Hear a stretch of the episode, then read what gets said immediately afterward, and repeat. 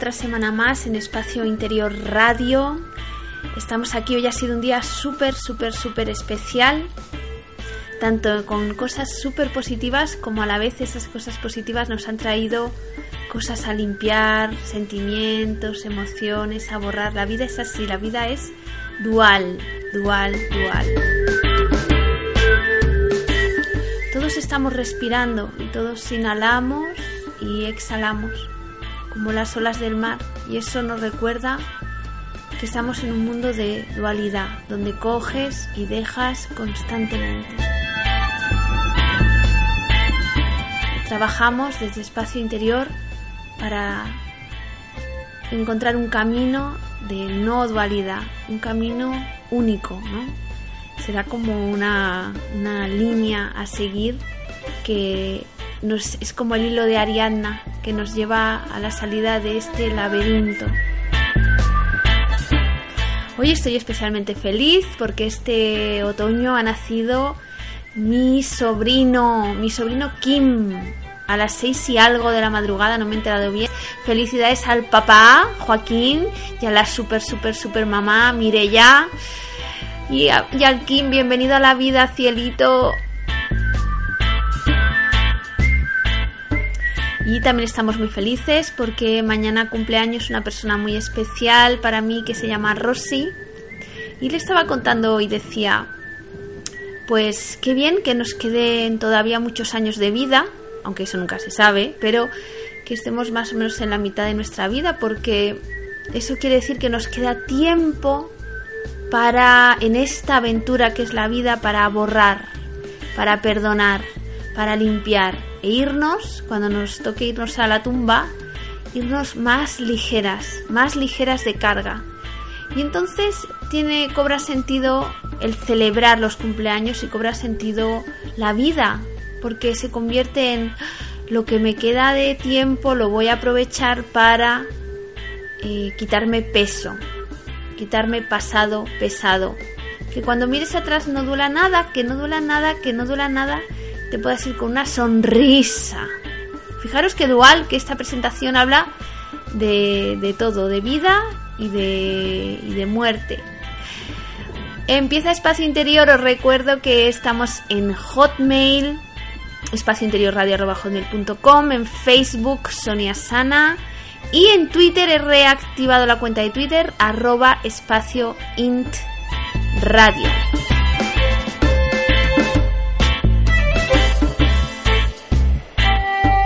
Hoy tenemos una entrevista muy especial desde México, desde Hidalgo, México, Samuel Cane, pintor cósmico, donde los haya, no entiende el arte si no es curativo. Y desde México este pintor catalán reparte sus cuadros diseñados especialmente para la persona que se los pide, eh, como fruto de una canalización sanadora a cada una de las personas. Tenéis que entrar en su blog, no os lo perdáis, samuelcane.blogspot.com o en su página de Facebook Pintura Curativa.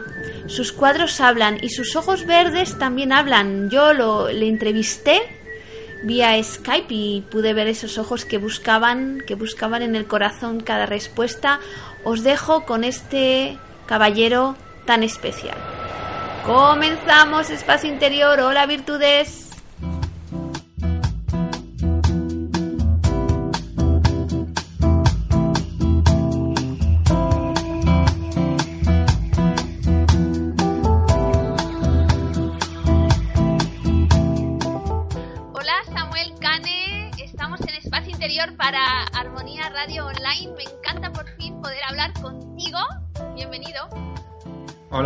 Sonia, muchas gracias por, por haberme invitado. Hablamos desde España y tú estás en México. ¿Dónde en Ajá, México? sí. ¿En qué parte? Estoy en una ciudad que se llama Tulancingo, Ajá. que está más o menos a unas dos horas de la capital del DF. Es- Esto está en el estado de Hidalgo. Esta es el centro de, de México. Pero Samuel es catalán, Sí, soy de Barcelona.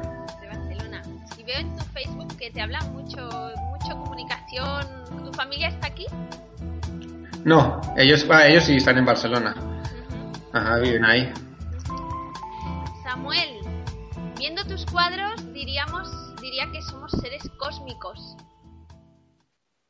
Ajá. Sí, así es. En realidad, este, sí hay mucho, ¿cómo decirlo? Mucha cosa rara o mucha, em, como apariencia así como de locura o algo así cuando se habla de extraterrestres y todo eso, ¿no? Como del espacio, como si fuera algo, algo raro, ¿no? O algo así de ciencia ficción, cuando en realidad no tiene nada de raro, ¿no? Si, si vemos que nosotros formamos parte de, pues de ese sistema solar o de ese universo, ¿no? Que somos uno de tantos, quién sabe cuántos planetas y cuántos seres o, o formas de vida haya, ¿no? Entonces, es como algo natural, ¿no? Estamos dentro de ese cosmos. ¿Desde cuándo haces esa pintura curativa tan increíblemente, como es como un mensaje al corazón directo? ¿Desde cuándo? Pues así que me dedique plenamente a ello desde el 2007 más o menos. Empezó como en 2005, 2006, pero ya definitivamente en 2007. Hasta ahora. Cuando dices empezó, ¿Qué quiere decir que empezó? ¿Empezaste a pintar o empezaste a inspirarte así? Empezó, este, empecé a pintar desde pequeño, o sea, eso no, es como todos, ¿no? Me imagino que de pequeños todos pintamos, nada más luego no sé qué pasa que cada uno ya pierde esa inquietud, pero eh, así como pintura curativa o como canalizaciones, empecé en, ese, en esa época, 2005-2006, por ciertas cosas que, que ocurrieron o que me vinieron, entonces, este, de alguna manera no estaba satisfecho con mi manera de, trabajar el arte, ¿no? Porque así el mundo del arte, como es comercial, pues no, no me gusta, ¿no? No siento que sea algo que pueda beneficiar, entonces, eh, a través de, conocer a otras personas, luego una frase muy importante que me gustó mucho de Alejandro Jodorowsky, que dice que un arte que no sirve para sanar no es arte. Eso me ayudó un poco a a echarle ganas a buscar otra manera, ¿no? Y decir, ah, pues este, tiene que servir para algo, ¿no? Pues sí, tiene que servir para algo, ¿no? Entonces, ahí como empecé a buscar algo y de alguna manera solo vino, ¿no? Sí, gente que conocí cosas que fueron pasando que apreció eso. Y, y bueno, me di cuenta que era lo que, tenía que hacer y ahí empecé, ya, desde, esa época. Cuando dices cosas que pasaron o gente que conocí, ¿hablas de, de experiencias místicas o algo así? bueno, no tanto así como experiencias místicas, ¿no? Porque se habla así como muy... Es que también forma parte un poco de la visión de cada uno, ¿no? del mundo este, ¿no? Porque para mí no hay, no hay separación entre lo espiritual y lo y la vida cotidiana, ¿no? Es que se acostumbra mucho de que Ay, este, es que esta persona es muy espiritual o, me he vuelto muy espiritual cuando en realidad no hay separación, siempre somos, ¿no? Pues, o sea, es, forma parte de todo. exacto, de todo el camino sea consciente o inconsciente, nos lleva a algo, ¿no? Siempre pasa por algo, entonces siempre somos espirituales, ¿no? Por decirlo de alguna manera. Entonces, fueron unas experiencias, este, bueno, aquí en México, como te comentaba, había estado viviendo ya antes, fue en el 2005-2006. Eh, nos llevaron a, bueno, conocimos unas personas que hacen una cosa que se llama temascal, que ahí en España ya se está empezando a, hacer también, ya tiene un tiempo, ¿no? ¿Sí lo conoces? Sí, lo conozco.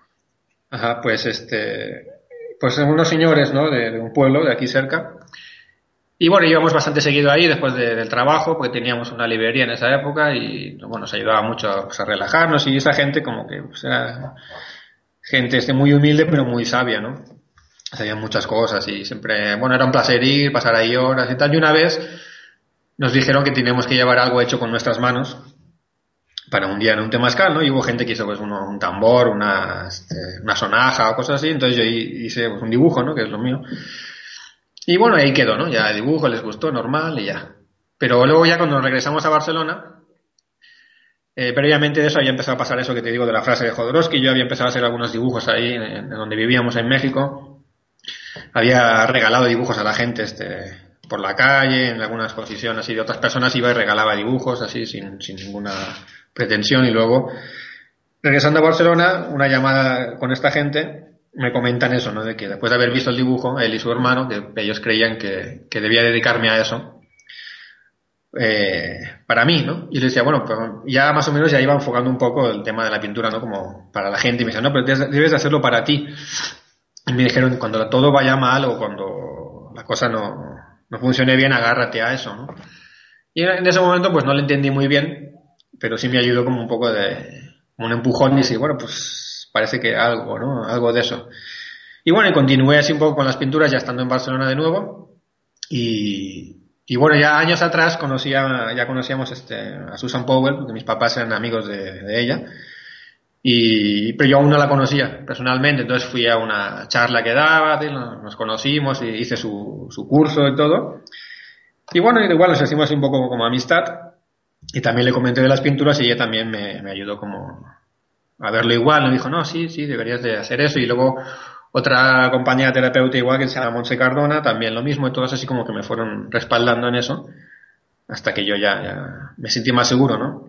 Y, pero bueno, al margen de, esa, de eso, que fue como algo más terrenal, por así decirlo, también hubo la otra experiencia, ¿no? De que empezaron a hablar este seres igual de, de, de otras dimensiones en lo mismo, ¿no? De que me empezaron a hablar de que eh, cuándo me iba a poner a trabajar, de que cuándo iba a empezar. ¿En este, sueños? a- No, este, a través de otra persona, ellos me hablaban. Este, ella, como que los canalizaba y hablaban a través de ella. Y entonces ellos me iban diciendo. Bueno, me empezaron a primero a poner en, en- como en ambiente, ¿no? De- del tema. Y luego ya me empezaron a explicar más cosas, ¿no? De que, pues, qué eran las pinturas, este. Eh, cómo hacerlas, bueno, un poco en general, ¿no? Una orientación para que yo empezara eso y eso ya fue como lo definitivo, ¿no? Para que yo me la acabara creyendo ya del todo que sí era, era real y empezar a hacerlo, ¿no? Y, y ya, y así, pues hasta ahora. ¿Pintas lo que imaginas? ¿Pintas lo que sueñas? ¿Pintas lo que ves? Este, cuando hago una pintura, normalmente es muy improvisado, ¿no? Es como muy intuitivo, o sea, es el papel y empieza a dibujar, es como si las manos, hace poco una persona me decía, es como si tus manos se movieran solas, o sea, no, no hay una idea preconcebida, sino es, por ejemplo, voy a hacer la pintura este para Sonia, ¿no? Por ejemplo, entonces, pues ya empiezo a dibujar, sale una cosa y de ahí se va creando todo, ¿no? Lo que sí que es verdad que hay veces, hay otras ocasiones de que, que puedo haber visto el dibujo mejor en sueños o puedo haber visto el dibujo en, este, en una forma, en una piedra o en, en una nube o, o a lo mejor en una meditación o algo concreto, una imagen que me persiga y que, que la tenga que hacer y luego sea para una persona en concreto, ¿no? También, también ocurre. Cuando veo tus cuadros, es como si contasen algo. Es como si estuvieran vivos. Aunque en realidad no son realistas en su efecto y son planos y todas estas técnicas de pintura, ¿no? Que el año pasado me apunté a ver si me enseñaban, aprendía un poco a... Pero prefiero no, porque Ajá. es muy... La... Bueno, no, no es lo que buscaba, ¿no? Pero es que hablan. ¿Y tú sabes lo que cuentan tus cuadros? Este, a veces algunas cosas, pero quizás no todo porque como, como te decía, la mayoría son personalizados, pues van a la persona en concreto para quien están hechos, ¿no? Obviamente también sirven para cualquier otra, otra persona que los vea, también les dirá otra cosa, ¿no? Por eso los comparto todos en las páginas o en Facebook, ¿no? Porque aunque sea de alguien, sí, con el permiso de la persona siempre, ¿no? Pero este, alguien, a esa persona le llega un mensaje en concreto, pero otra persona que lo vea le va a decir otra cosa. Pero sí hablan porque, de alguna manera, como definirlos bien, bien es, difícil, porque sería como que volver mundano algo que no lo es, ¿no? Pero, pero para una explicación así sencilla es como las pinturas son como ventanas a través de las cuales vienen, ¿no? Seres este, que ayudan a esa persona, o seres que, seres que son familiares este, cósmicos, seres que vienen a tratar determinada enfermedad o determinado problema, determinado bloqueo o energías es, es, especiales para esa gente. Entonces, lo que queda plasmado en esa pintura es esa vibración de ese ser o de esa energía que trabaja a través de esa pintura. Entonces, esa vibración es la que habla, ¿no? Es la que transmite. Cuando tú ves el cuadro y sientes, porque no es de interpretarlo, sino es de sentirlo. Entonces, lo que sientes es esa vibración que está mandando, ese, ese mensaje o esa energía que, que, es la que trabaja en el cuadro. Samuel, ¿tú eres de este mundo? ¿Tú eres de la tierra terrícola? Sí, como todos, ¿no? ¿O como ninguno? como ninguno. Sí, sí, lo que pasa que esa es una cosa, interesante pregunta porque nunca me la han hecho y es algo que, que siempre me ha dado mucha curiosidad a mí y sí que es verdad que he sido muy pesado en ese aspecto con, con ellos, cuando me refiero a ellos son los que los que hablan, ¿no? A través de las pinturas. Y, después de muchos años de dando ahí la tabarra de, a ver qué de esto, sí que alguna vez sí que me han dicho algo, ¿no? De que sí que, que vengo de otro lugar, como muchos, como dices tú, o como todos, y, y sí he conocido a algunos estos seres que son lo más cercano, ¿no? O parecido a una familia en la Tierra, pero son de, son de allá, ¿no? Lo que sí no sé concretamente dónde, ¿no? Eso es alguna información que siempre como que no, nunca la van a dar, ¿no? Por el momento, porque si no uno se, se despista cosas que no, pero, pero sí, eso sí, ¿no? De que sé algunas cosas de, de, ese lugar y de que uno anda viajando aquí, pues haciendo, aprendiendo, ¿no? De, pues de lo que, lo que, la vivencia, ¿no? Que uno tiene y poniendo su granito de arena para ayudar en la, pues en el momento que pasa este planeta o, o el sistema solar o lo que sea, ¿no? Esta evolución que está teniendo. Y ya, pues lo único que sé que, que tiene que ver con Orión, pero poco más. ¿Qué es el arte para ti? El arte para mí, vaya. Pues para mí yo creo que el arte, claro, abarca muchas cosas, ¿no? Porque no solamente la pintura, creo que el arte es, es, es la vida, ¿no? Es, es un es el arte de vivir, ¿no? O sea, todo, todo es un arte, ¿no? Si, si lo enfocamos así, para, digamos, de alguna manera aprender, ¿no? Y llegar a ser feliz y cumplir todo lo que uno realmente quiere, uno necesita ser un artista, ¿no? De la vida, ¿no? Saber, este, danzar cuando toca danzar, este, saber crear cuando es necesario, o aceptar cuando otra cosa, y todo, todo es como un arte, ¿no? Es una especie de... Entonces el arte para mí sería eso, ¿no? Como, como la vida, ¿no? Realmente. En general, no, no lo podría definir como una cosa concreta.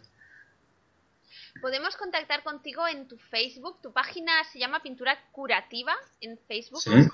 Sí. me gusta. Y tienes un blog que tiene tu nombre, Samuel Cane. Ajá. Sí, lo que pasa es que el blog no está tan actualizado como la página de, de Facebook de pintura curativa, que ahí es donde sí están todas las pinturas que voy subiendo, las que son personalizadas, las que no, porque el blog está medio, medio atrasado. ¿Cómo gestionas esto que me has dicho antes de no me gusta que el arte sea un mercado? No me gustaba. ¿Esto cómo lo gestionas, Samuel? ¿Cómo, cómo se Sí. puede vender? ¿Cómo se vende algo que te sale de tan hondo? ¿O cómo lo Ajá. gestionas para que sea un medio de supervivencia? Claro. Sí, pues mira, yo cuando empecé a hacer esto no cobraba. O sea, los primeros, creo que fueron como cuatro años que empecé a dedicarme a esto. Ya, o sea, ya totalmente, ¿no? Porque dejé mi trabajo para dedicarme a tiempo completo. No cobraba un precio, solamente cobraba este, la voluntad por las pinturas. Y así fue durante cuatro años, ¿no?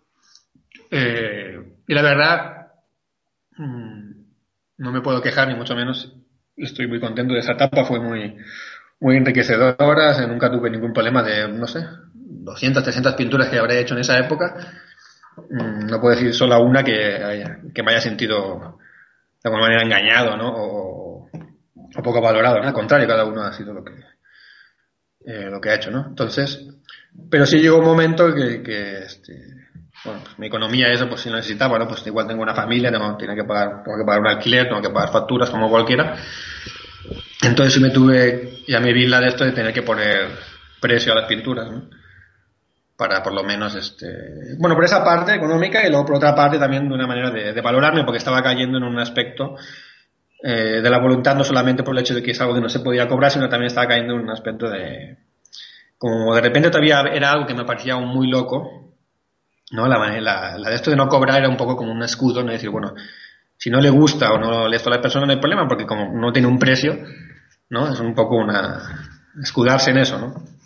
Entonces sí tuve que dar ese paso, eh, el cual ya llevo como, sí, tres, tres años más o menos ya cobrando, ¿no?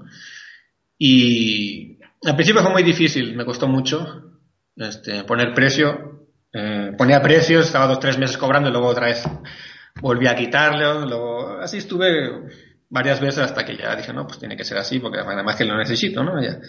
Y ya, entonces lo que sí que he hecho porque obviamente soy contrario al comercio del arte, ¿no? Como decía antes, ¿no? El tema de las galerías, porque me parece una estafa, ¿no? Pues los galeristas se quedan más de la mitad de lo que, de lo que uno vende, luego tiene que pintar uno lo que se vende, o sea, es un mercado, no, no tiene nada que ver con la creatividad realmente, ¿no? Nada más los, los cuatro artistas que se hacen famosos, que entonces ya cuando son famosos ya pueden hacer lo que ellos quieren, ya es otra historia, pero tampoco me parece, ¿no? Que por un cuadro de Miró o de Barceló, por ejemplo, diga lo que diga en ese cuadro, se paguen tantos millones, ¿no? ¿no? es algo que no me parece justo, ¿no? Hay otras profesiones que deberían de cobrar mucho más y sin embargo son las más, más pagadas, ¿no? Pero bueno, eso es otro tema. Entonces, bueno, puse precios pues, equivalentes a mi tiempo, ¿no? El tiempo que, que estoy trabajando, el, el, material, papel, la pintura, todo eso, ¿no? Es lo que, lo que está en ese precio. Porque si realmente tuviera que cobrar lo que se da, no se podría, uno tiene precio, ¿no? Además es algo que, que tampoco estaría permitido porque los seres que vienen a ayudar o trabajan, pues ellos no, no cobran nada, ¿no? O sea, no. Entonces sí se me permite cobrar, pero lo que... Pues el tiempo de uno, ¿no? Entonces, sí tengo otros amigos artistas eh, que pintan norma, normal, por así decirlo, ¿no? Y a veces sí me dicen, no, es que tu trabajo está muy barato, o sea, tu, tu, lo que tú vendes, ¿no? Por ejemplo, este tamaño, tú lo vendes a tanto precio, yo lo vendo, pues a lo mejor el doble o el triple, ¿no? O sea, a ese nivel, sí es un precio este, muy económico, pero pues así lo pongo, ¿no? Para que todo el mundo pueda tener acceso. De hecho, hay, trabajo varios tamaños y hay desde económicos, ¿no? Por ejemplo, precios en España, hay desde, tengo cuadros de 30 o 50 euros hasta 500 euros, ¿no? Hay para, para todos los bolsillos. Aquí en México igual, en cada país que trabajo tengo diferentes precios también para adaptarme un poco a la, a la economía del lugar, porque no es lo diferente, ¿no? La economía, por ejemplo, de España que en México o en Argentina. Entonces, cada lugar hay desde lo más económico a, a, caro, ¿no? Pero aún así son precios asequibles que ayudan a que la gente puede conseguir una pintura y yo puedo vivir normal, ¿no? Samuel, ¿tus cuadros caducan? Me, me, me imagino, no. como dices, que es como un mensaje a una persona o una función curativa estaba caduca eso, o sea, llega un momento que ya no se necesita o... Hombre, eh, viéndolo como que caduque, no, porque siempre sigue siendo una fuente de información que, que en mucho tiempo uno no termina de acabar de ver.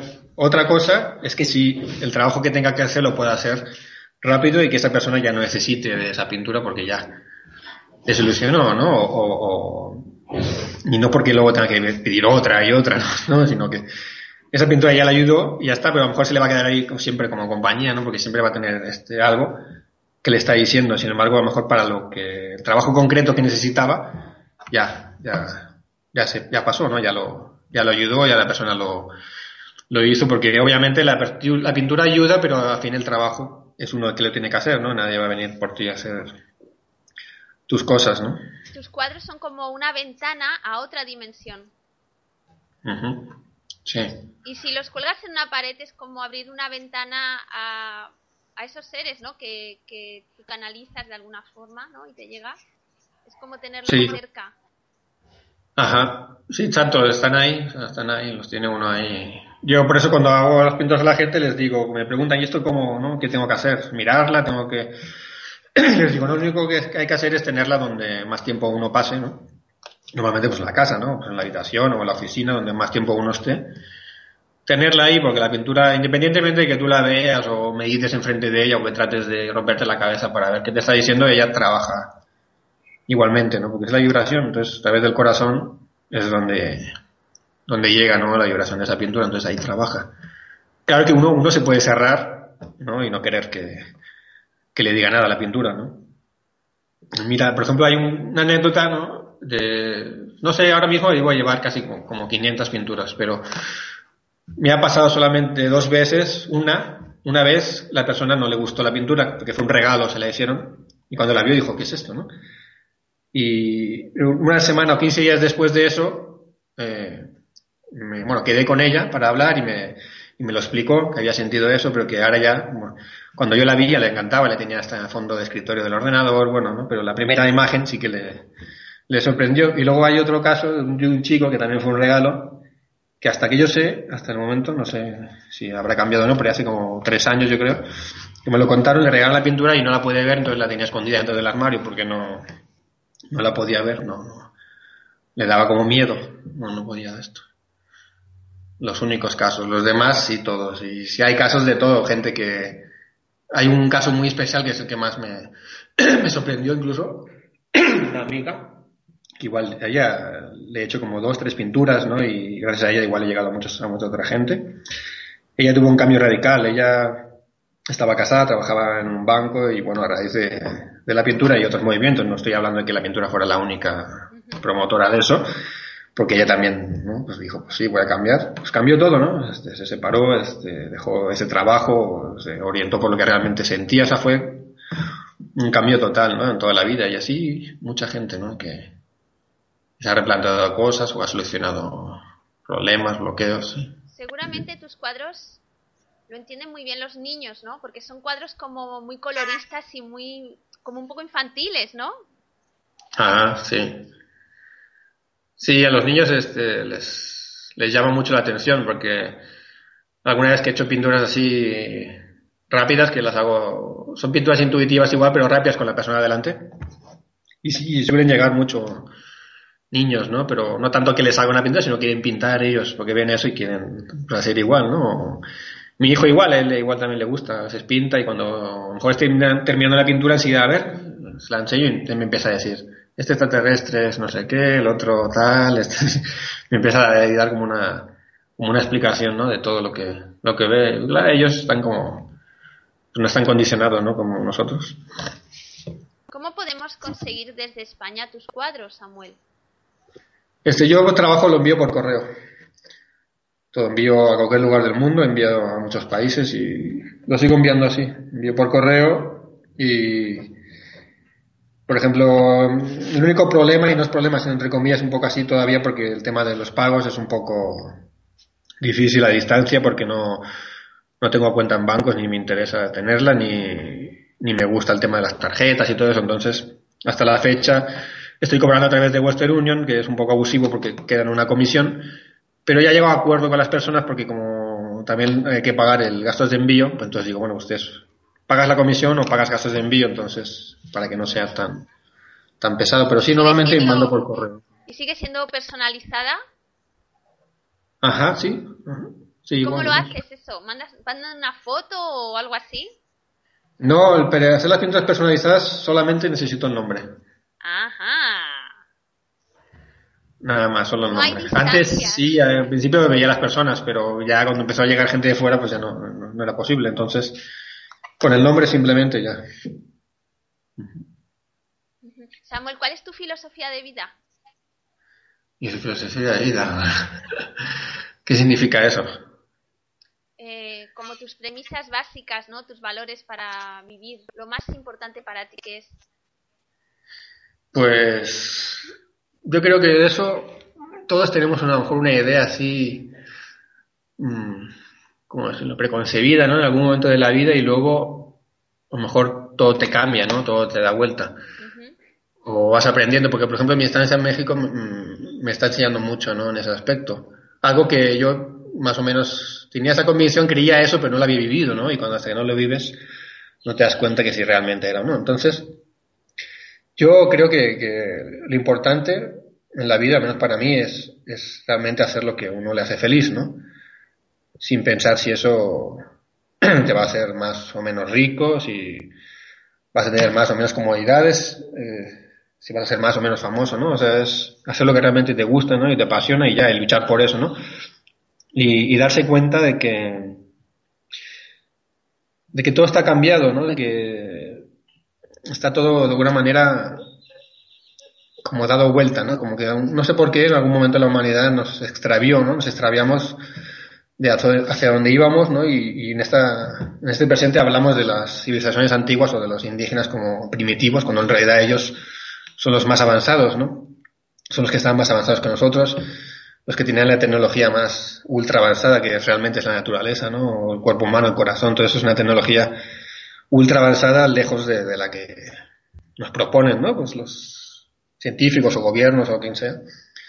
No es, entonces, mi filosofía de vida es esa, ¿no? Ser feliz y, y regresar un poco como al hogar, que es eso, ¿no? Volver otra vez a, a la naturaleza al darnos cuenta de, de, de, que estamos viendo en un planeta de que nos ha cuidado durante miles de años y nosotros le hemos maltratado y sin embargo no nos está castigando, ¿no? o echándonos la culpa por eso, sino al contrario, ¿no? Por eso estás en México viviendo. Estoy en México viviendo porque, bueno, se dieron así las circunstancias, ¿no? Otra parte, ves, es también otra cosa de la filosofía de vida, también sería eso, ¿no? El, dejarse también llevar un poco.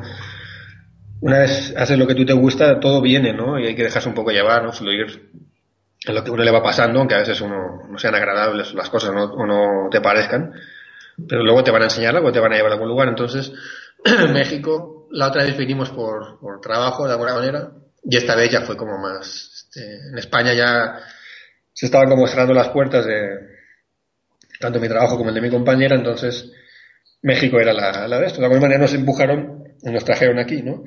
Y ahora llevando un año aquí ya uno se da cuenta de por qué, ¿no? Teníamos que estar aquí para aprender todas estas cosas que, que, desde una comodidad a lo mejor que teníamos allá no nos podíamos haber dado cuenta. Entonces, aquí está pasando eso, ¿no? Y esto nos va a llevar a, a otra a otra cosa y a lo mejor a, otro lugar, ¿no? A otro país, quién sabe. Samuel, eh, ¿tú crees, según tus pinturas, que bueno, tú nos transmites a través de tus cuadros esas energías o esos seres que vienen a ayudar, ¿no? ¿Tú crees que todos tenemos esos seres cerca o guías o algo así, cada uno también cerca, aunque no podamos sentirlos de alguna forma? Yo creo que sí. Eh, si no todos, casi todos. Porque habrá algunos que mejor no, pero no porque este, no quieran los seres o ellos venir, sino porque pues, hay gente que no es contra eso, ¿no? Entonces no, primero no los necesitan. Pero yo creo que sí, la mayoría de gente tenemos.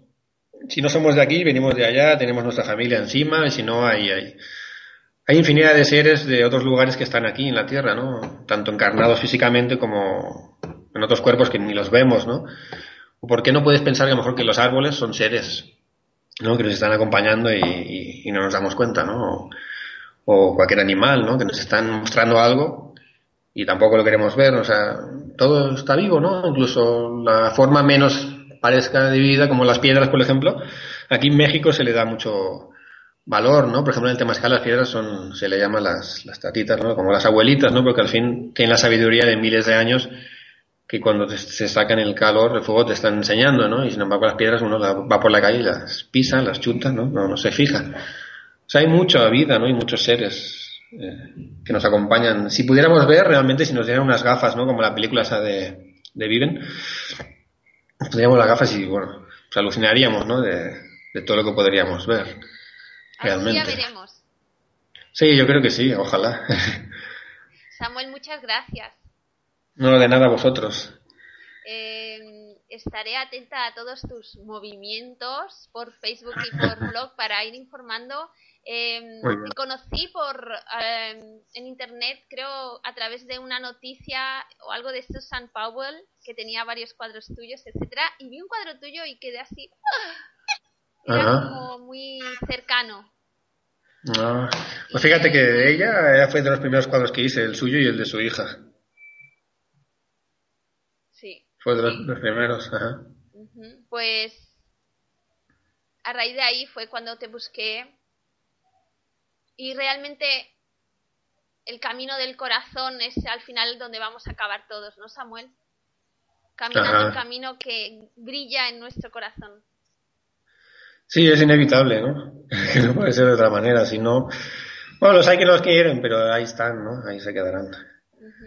Estaremos en contacto y la gente puede buscar para que les pintes un cuadro en tu blog de Samuel Cane, eh, blogspot.com. Sí. Y Facebook Samuel Cane o Pintura Curativa. Exacto. Si me escriben por ahí es la manera más rápida. Ajá. Gracias Samuel, estaremos en contacto. Un beso. Muy bien, gracias a ti.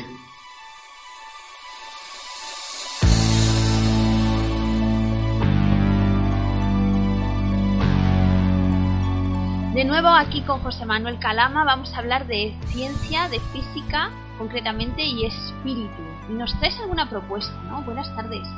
Buenas tardes, Sonia. Sí, bueno, como propuesta traigo a hablar un poquito de, la materia.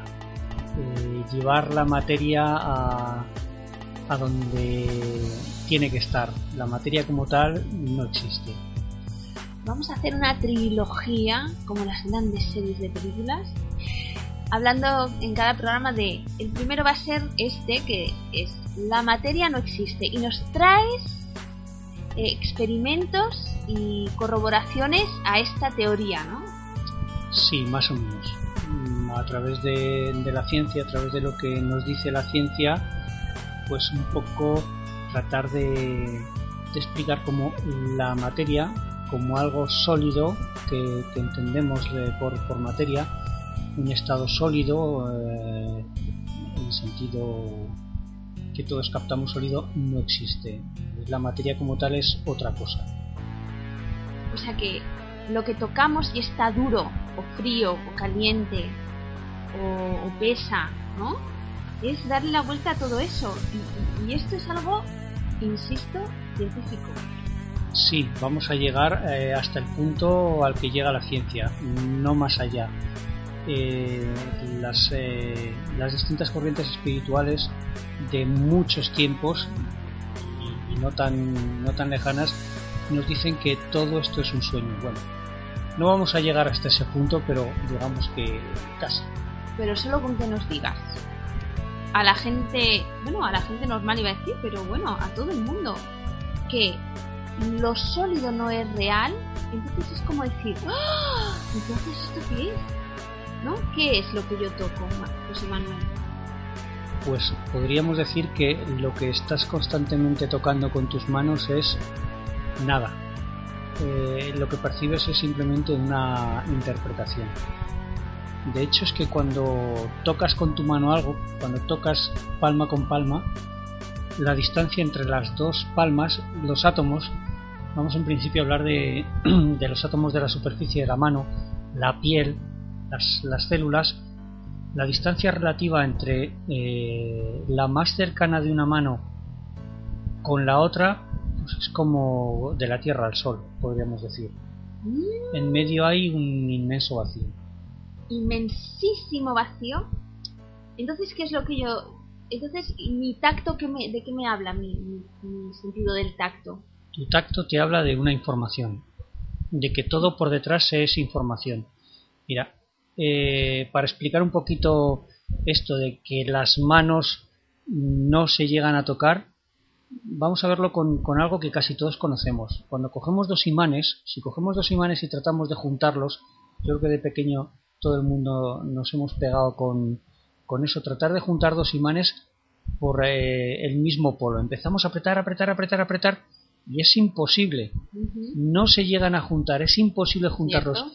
Hay una fuerza, no hay una materia, no hay nada sólido entre medias que, que impida que se junten. De hecho, podemos pasar cualquier otra cosa por medio de esos imanes, algo no imantado, y pasa perfectamente. Uh -huh. Pero los imanes no se juntan. Es la fuerza.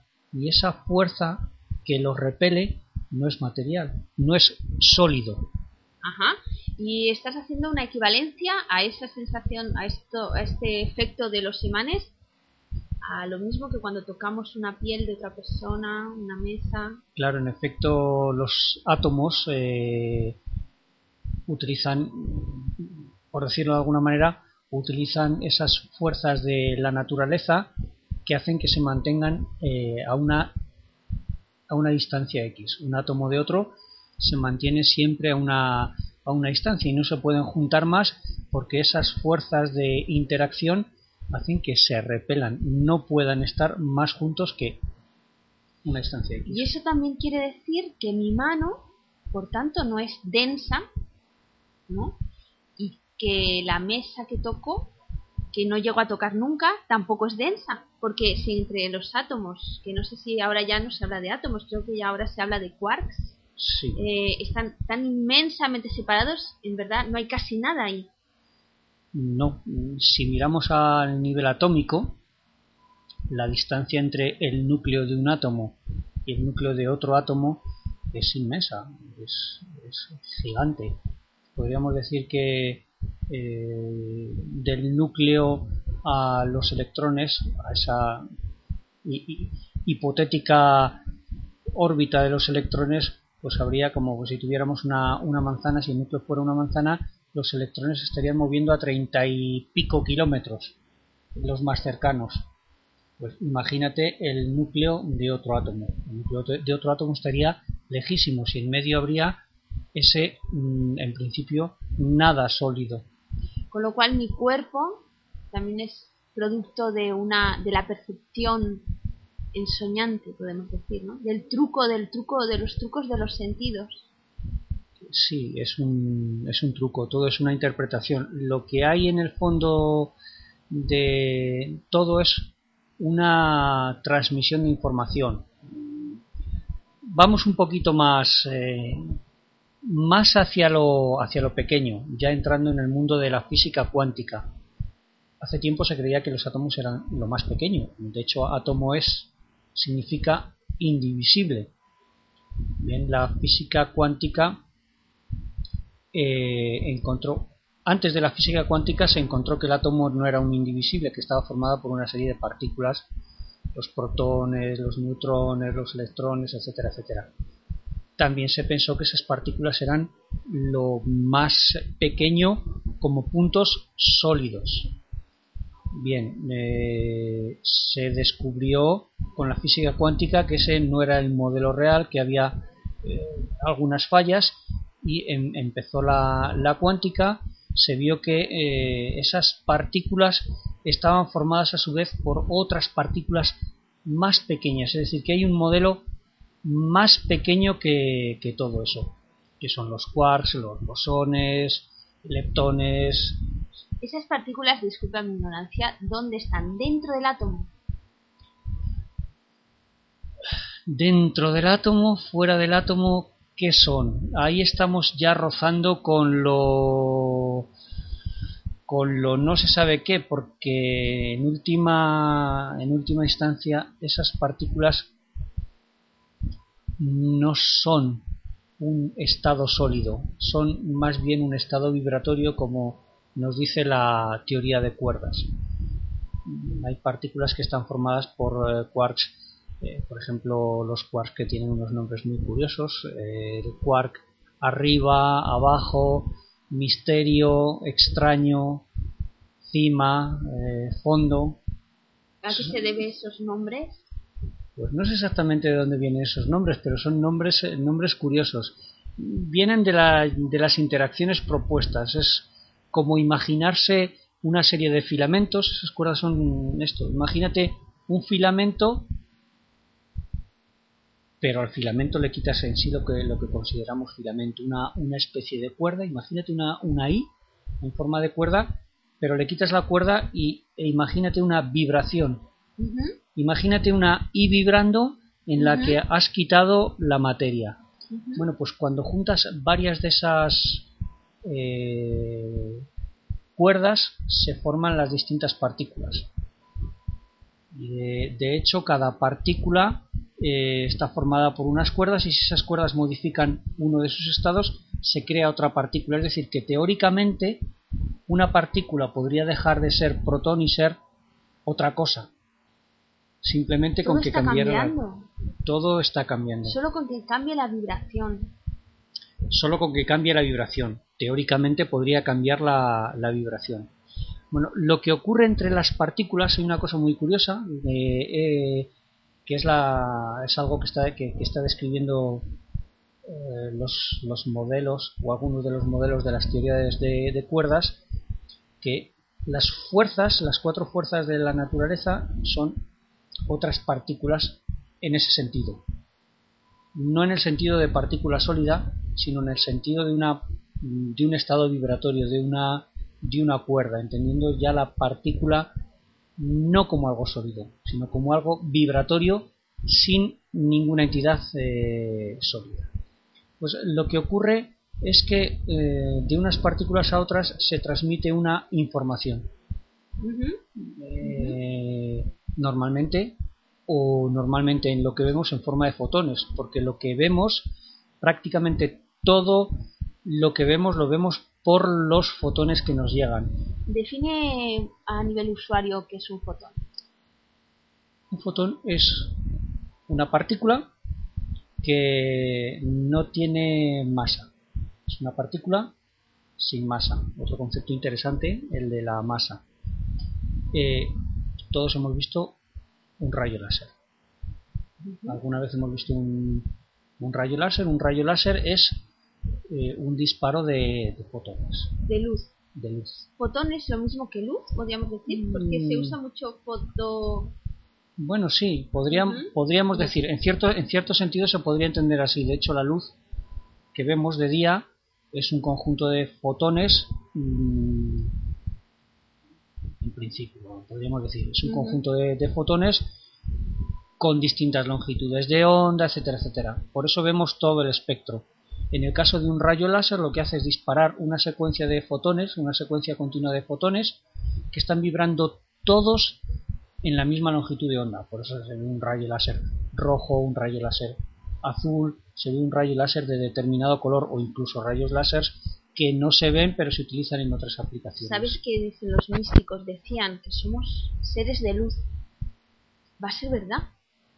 En cierto, en cierto sentido. De hecho, si todo lo que ocurre es por ese intercambio de información, que unas partículas envían información a otras a través de fotón u otra partícula eh, similar, pues eh, si quitamos las partículas y nos quedamos solamente con los fotones, lo que ocurre sería lo mismo.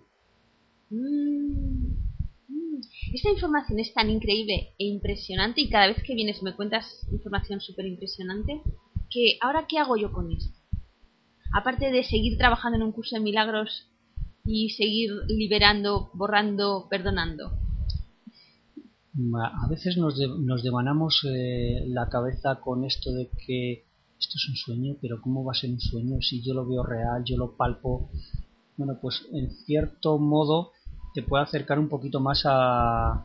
Eh, o te puede quitar alguna duda en ese, en ese sentido, ¿no? Cuando estamos devanando eh, la cabeza, pero si yo esto sé que es real porque lo toco, sé que es real mm. porque lo veo, pues no, mm, mentira. mentira porque lo que ves es simplemente una interpretación. Tú ves una serie de fotones y le das una interpretación. Una radio, por el hecho de ser un, aparato electrónico, imaginemos que, tiene conciencia ese aparato electrónico, a ese aparato electrónico le llega una información de una manera completamente distinta a como la percibes tú. Pero esa radio percibe esa información y la interpreta con lo cual, si no tienes con qué interpretar, calibrar datos, no los percibes esos datos. Eso es muy interesante. no los percibes. De ahí vienen preguntas eh, coanes como si un árbol se cae en medio del bosque y no hay nadie que lo escuche, produce ruido. Claro, producirá ondas que si no hay oído que las interprete como sonido, no hace ruido, por tanto. Claro, el ruido, el ruido depende de que sea escuchado. Claro. Eh, otra cosa son las ondas, producirá una serie de ondas, pero el ruido en sí lleva inherente la condición de ser escuchado, de un oído que, lo oiga, que y ahí, Y ahí vamos al grano de la cuestión, que la vida es absolutamente subjetiva, porque nuestras percepciones, esto que dábamos por absolutamente fiable, resulta que es fruto de la subjetividad, de nuestros filtros, en cierta medida de nuestros filtros, de nuestros aparatos perceptores, de lo que nos rodea. Sí, sí, si viéramos la real, no vamos a decir la realidad tal cual es, sino vamos a hablar de la realidad física. La realidad tal cual es, incluso hoy día para el mundo de la física, es una gran incógnita, se está persiguiendo eh, pero vamos a quedarnos en, que pudiéramos ver hoy por hoy esos eh, quarks, que es a lo que se ha llegado. Hace no mucho se llegó al, a descubrir el bosón de Higgs. Pues imagina, y, imaginemos por un momento que podemos llegar a ver hasta esa realidad. Bueno, pues sería algo completamente distinto, muy, muy, muy, muy, muy distinto a lo que, a lo que vemos o como estamos acostumbrados a interpretarlo. De hecho, no veríamos colores, veríamos la información de, otra manera, veríamos una vibración sin, sin las cosas, sin la materia. Y ahí vamos un poco también a, a, los, por ejemplo, nosotros que vivimos con millones de especies de animales con diferentes capacidades de percepción. ¿no? El otro día me decías, una mosca es capaz de ver 2.000 fotogramas segundo y nosotros 24. Mm. ¿2.000 o 200? Nosotros, nosotros 24. La mosca ve... Creo que 2.000. 2000, es, eh, 2000, era lo de las cámaras de, que ponen para los, para los coches, ponen cámaras de alta velocidad. Bueno. Pero eh, muchas, muchas. La mosca ve Era o 200 o 2000, da igual, porque es mucho muy diferente. Entonces, para la mosca, la realidad es, por ejemplo, debe ser mucho más lenta. ¿No? Me, hago la idea yo, porque pasan muchas más cosas en poco tiempo. Pero una mosca en un segundo, eh, mm, tomando como referencia nuestra forma de percibir y nuestra forma, por tanto, de, vivir, y que el tiempo lo creamos en función de lo que vemos, una mosca en un segundo vive muchísimo más que nosotros en un minuto. Es interesante, porque para nosotros una mosca vive tres o cuatro días, no sé la vida de una mosca, voy a investigar. Bueno, no, creo que había, hay, algunas que viven hasta 12 días. Pero quizá para ella, sí, sí, subjetivamente son como nosotros años. Sí, pues probablemente. Qué apasionante es la vida de las No sé si... José Manuel. Yo no quiero ser mosca, o si lo he sido no quiero volver a serlo. estar, estar pendiente de que, de que no me sacudan y de comer lo que comen las moscas, pues no. Bueno, depende, puedes vivir en un paraíso de moscas que es una salina, una cuadra. José Manuel, pues nada, esperamos que en los siguientes apartados de esta trilogía, ¿no? En los siguientes programas, el tiempo no existe, el espacio no existe. Hasta la próxima, José Manuel. Hasta la próxima. Un besazo.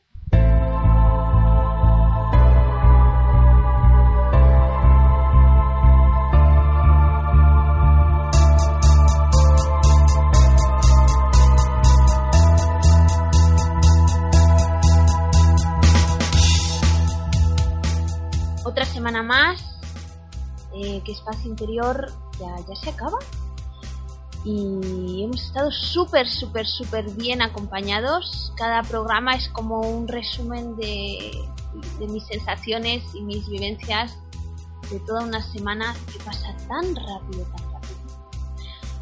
Una oyente nos ha, nos ha hecho una cuestión y vamos a aprovechar la despedida, José Manuel, aquí que te, que te tengo cerquita, para responder a Rocío. ¿Te parece? ¿Me ayudas? Sí, mira, os voy a comentar primero el texto que, que sacado de una conferencia del Dalai Lama que da 10 consejos para que no te roben energía. O sea que vamos a estar muy atentos porque este señor a la vista está que es lúcido, Vamos a seguir sus consejos. El primer consejo dice, deja ir a personas que solo llegan para compartir quejas, problemas, historias desastrosas, miedos y juicios de los demás si alguien busca un bote para echar su basura, procura que no seas tú, que no sea tu mente. ¿Ves tú el 2? Paga tus cuentas al tiempo. Al mismo tiempo, cobra a quien te debe o elige dejarlo ir, si ya es imposible cobrar. Está bien, ¿no? No te quedes con la cabeza tiquití, tiquití, tiquití, resolvente rápido. Tercer consejo, cumple tus promesas. Si no has cumplido, pregúntate por qué tienes resistencia. Siempre tienes derecho a cambiar de opinión, a disculparte, a compensar, a renegociar o a ofrecer otra alternativa hacia una promesa no cumplida, aunque no como costumbre. La forma más fácil de evitar el no cumplir con algo que no quieres hacer es decir no desde el principio. Nos tienen que educar ¿eh? a decir no. Lo primero decimos sí, no, lo primero que decimos es no, y ya te lo piensas. Cuarta, Elimina en lo posible y delega aquellas tareas que no prefieres hacer y dedica tu tiempo a hacer las que sí disfrutas. 5. Mm. Date permiso para descansar si estás en un momento que lo necesitas y date permiso para actuar si estás en un momento de oportunidad.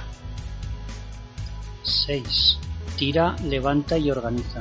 Nada te toma más energía que un espacio desordenado y lleno de cosas del pasado que ya no necesitas no lo que nos gusta a nosotros quemar, José. tendríais que ver los que no, nuestros oyentes, la hoguera que teníamos la semana pasada para tirar ropa. Impresionante, era más alta que, el techo, ¿no? O más. Bueno, bueno aprovechando que, estaban haciendo otra hoguera. no todo fue, no todo fue nuestra ropa, no vayamos. no, no. estaban haciendo una hoguera.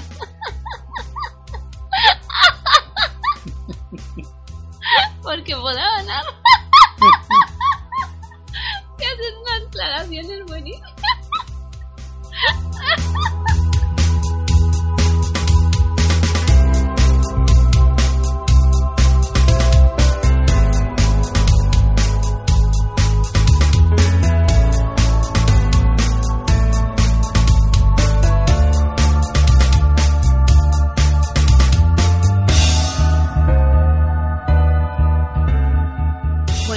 Con el 7, da prioridad a tu salud. Sin la maquinaria de tu cuerpo trabajando al máximo no puedes hacer mucho.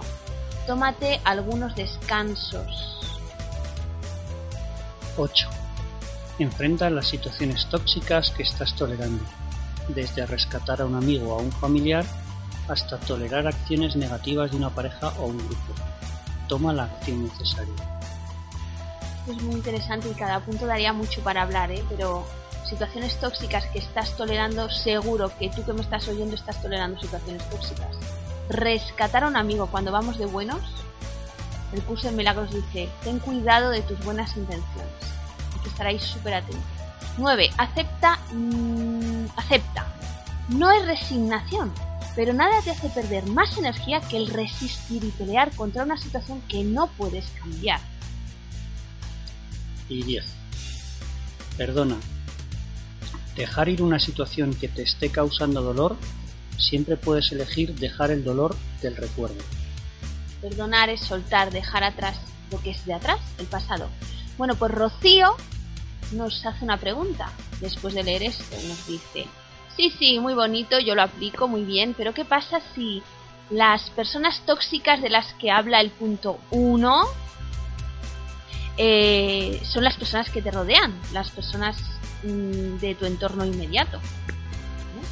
Las personas que te cuentan todo el rato cosas negativas, que se quejan, que están todo el rato juzgando, ¿qué hago? ¿Qué, qué, qué, qué hago en esta situación?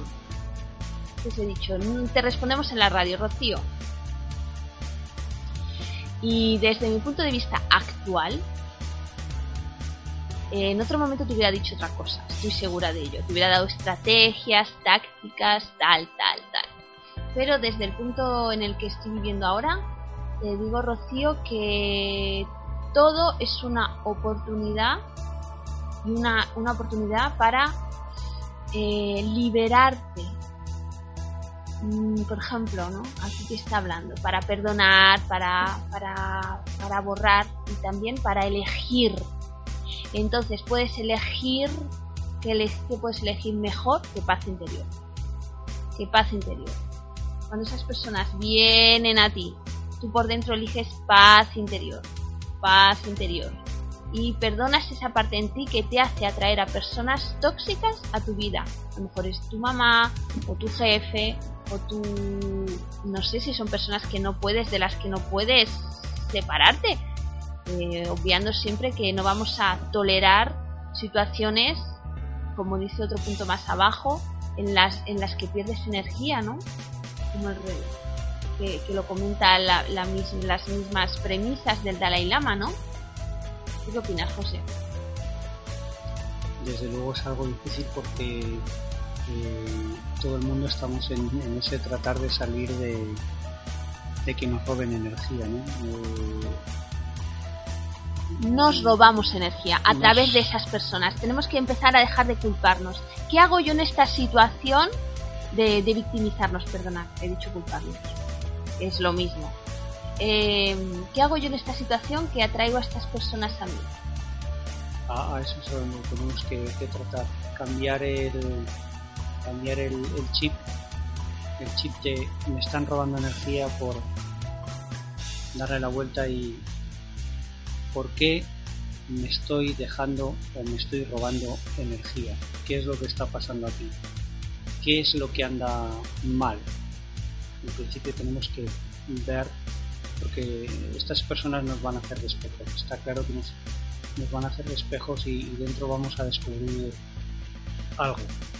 algo. Y a partir de ahí, a partir de ese descubrir qué es lo que pasa, podemos quizá tomar una, una mejoración.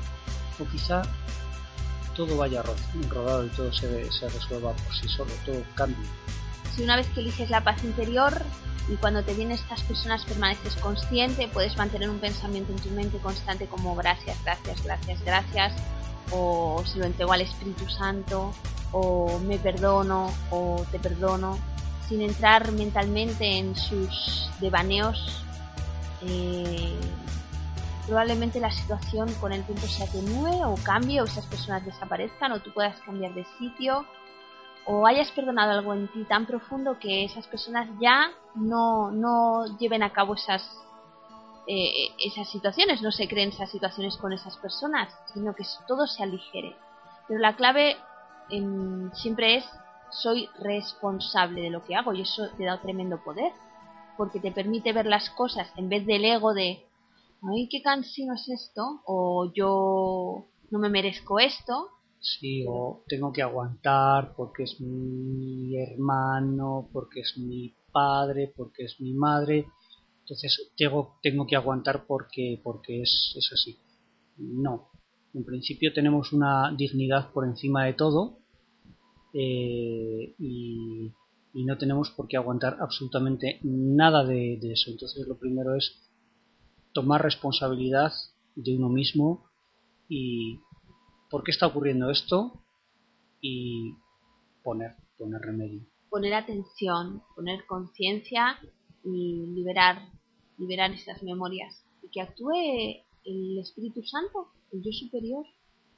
Incluso si estamos en una situación en la que no puedo, no puedo, la situación me supera, que, que pueden darse casos o, en fin, eh, poner otro tipo de remedios. Tierra, tierra de por medio.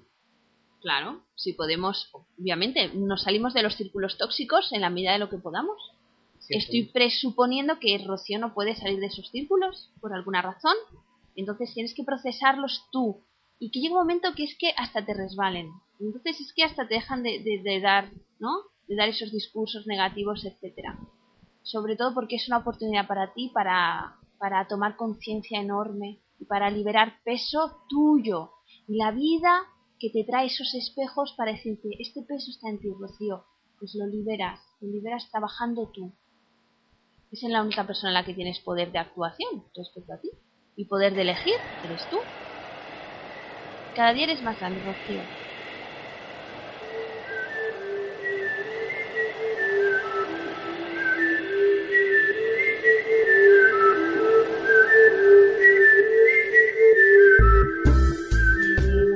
Próximo programa nos vemos, no, nos oímos. Es que yo soy muy visual y a todo le pongo el dibujos.